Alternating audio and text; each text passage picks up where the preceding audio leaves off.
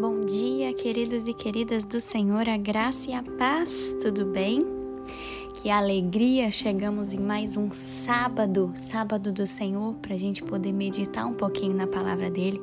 E queridos, eu confesso para vocês que hoje eu estou muito feliz, porque saiu um sol tão lindo aqui hoje, tão lindo. Embora esteja friozinho lá fora, saiu um sol onde a gente pode contemplar a beleza do nosso Deus. E o tema que eu quero tratar com vocês hoje diz o seguinte: fortalecendo as minhas mãos. Eu quero ler com vocês um trecho da palavra de Deus que se encontra no livro de Neemias, capítulo 6, dos versículos de 1 a 9 e depois do versículo 15, tá bom? Diz assim: quando Sambalat, Tobias e Gesem, o árabe, e o resto dos nossos inimigos ouviram que eu tinha reconstruído a muralha e que nela já não havia brecha nenhuma, ainda que até este tempo eu ainda não tivesse colocado os portões no seu lugar, Sambalat e Gesem mandaram dizer a mim: Venha, vamos nos encontrar numa das aldeias do vale de Ono. Na verdade, o que eles queriam era me fazer mal. Por isso enviei-lhes mensageiros para dizer: Estou fazendo uma grande obra e não posso descer até aí. Por que devo parar a obra para ir me encontrar com vocês? Quatro vezes eles fizeram o mesmo pedido, mas eu lhes dei sempre a mesma resposta. Então Sambalat me enviou pela quinta vez o seu servo que trazia na mão uma carta aberta. Nela estava escrito o seguinte: entre os gentios se ouviu e Gesem também está dizendo que você e os judeus estão querendo se rebelar e que por isso você está reconstruindo a muralha. Também, segundo se diz, você quer ser o rei deles e pôs alguns profetas para falarem a respeito de você em Jerusalém, dizendo: Ele é o rei de Judá. Ora, isso certamente vai chegar aos ouvidos do rei. Portanto, vem agora e vamos em conjunto conversar a respeito disso.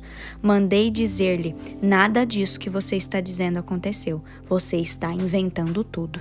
E eu quero frisar muito esse versículo 9, queridos, que diz assim: O que todos eles queriam era nos amedrontar. Eles diziam: As mãos deles largarão a obra e ela não será concluída. Agora, pois, ó Senhor, fortalece as minhas mãos. No versículo 15 diz: A reconstrução da muralha foi terminada aos 25 dias do mês de Elu, em 52 dias. Queridos, eu quero frisar muito com vocês o que Neemias respondeu para os inimigos dele no versículo 9, que ele diz: O que todos eles queriam era nos amedrontar. Eles diziam: As mãos deles largarão a obra e ela não será concluída. Agora, pois, ó Deus, fortalece as minhas mãos. Queridos, essa mensagem mexeu tanto comigo, essa mensagem mexeu tanto com o que eu estou vivendo nessa semana, né? Como eu já contei para vocês toda essa transição que eu e meu esposo nós estamos vivendo, o Senhor me, me fez entender muito o que Neemias passou esses planos que eram contra Neemias, né? Se a gente lembrar da história, Neemias ele liderou a reconstrução do muro de Jerusalém e ele se recusou a desistir, queridos. Ele, ele enfrentou insultos, enfrentou a intimidação dos inimigos ao seu redor, ele enfrentou as injustiças do seu próprio povo. Os seus inimigos, eles insinuaram que ele tinha interesses pessoais na reconstrução do muro. Mas, como governador, Neemias buscou a ajuda divina e se defendeu como pôde. Apesar dos desafios, queridos, a gente vê aqui na palavra que o muro de Jerusalém foi, re... foi concluído em 52 dias. Mas o trabalho de Neemias não estava completo. Ele encorajou os israelitas a estudar as Escrituras, a adorarem e a guardarem a lei de Deus. Após 12 anos como governador, se você olhar na palavra, vai mostrar que ele retornou para certificar-se de que as suas reformas ainda permaneciam. Neemias estava comprometido em liderar o seu povo durante toda a sua vida. Trazendo para os nossos dias, queridos, todos nós enfrentamos desafios e dificuldades no dia a dia. Mas como Deus ajudou Neemias, da mesma forma, Deus também fortalecerá as nossas mãos. Grave isso, do mesmo jeito que Deus ajudou Neemias, da mesma forma, Deus fortalecerá as nossas mãos. Deus fortalecerá as nossas mãos para o restante dessa nossa caminhada aqui na terra, em qualquer tarefa que Deus nos der, queridos. Grave isso. Os desafios da vida não são planejados para nos, nos derrotar, mas os desafios da vida eles servem para nos prostrarmos diante de Deus, reconhecendo que é o Senhor quem governa a nossa vida. Por isso, querido, se talvez o Senhor te confiou alguma coisa, talvez o Senhor te confiou um ministério, talvez o Senhor te confiou algumas pessoas para você cuidar, para você anunciar o evangelho de Jesus, talvez o Senhor te deu um emprego onde você talvez está sofrendo alguma coisa ali.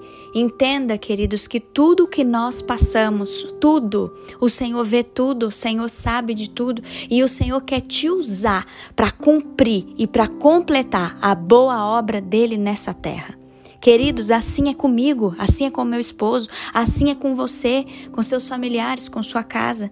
Em nome de Jesus, hoje, que nós possamos ter as nossas mãos fortalecidas, que você não pare no meio do caminho, que você não desista da obra, que você não desista de anunciar Jesus Cristo àqueles que estão à sua volta. Eu sei sim que há levantes de Satanás contra a nossa vida. Eu sei também que o inimigo fica furioso quando a gente faz coisas para Deus, quando a gente se coloca na presença de Deus. O inimigo fica furioso sim, porque ele tenta parar a igreja, mas ele não consegue, porque nós estamos estamos debaixo da proteção do Senhor, nós estamos revestidos com o sangue precioso de Jesus. Então, hoje, queridos, nesse dia, toma posse dessa palavra. Eu tomei posse e eu entendi o Senhor falando comigo. Não importa o que os inimigos estão tentando falar contra nós, não importa as palavras contrárias que as pessoas estão lançando na sua vida hoje, não importa, importa que o Senhor fortaleça as suas mãos para boa obra em nome de Jesus. Que você peça hoje para o Senhor: Senhor, me revista, me revista com a tua armadura. Eu não quero parar, eu não quero desistir, eu quero avançar, eu quero cumprir aquilo que o Senhor designou para mim. Vamos fazer essa oração, queridos, confiantes e cheios da ousadia, da coragem do Senhor, para a gente prosseguir e não desfalecer. Amém? Feche seus olhos que eu quero orar com você. Pai, obrigada, Senhor. Obrigada, meu Deus, porque essa palavra foi uma injeção de ânimo hoje na minha vida. Que essa palavra também seja uma injeção de ânimo na vida desses que estão ouvindo esse devocional, Senhor. Pai, perdoa pelas vezes em que a gente achou que não ia dar conta. Nos perdoe, Deus, pelas vezes em que as mudanças doeram dentro do nosso coração. Nos perdoe, Pai, pelas vezes em que a gente pensou talvez em desistir.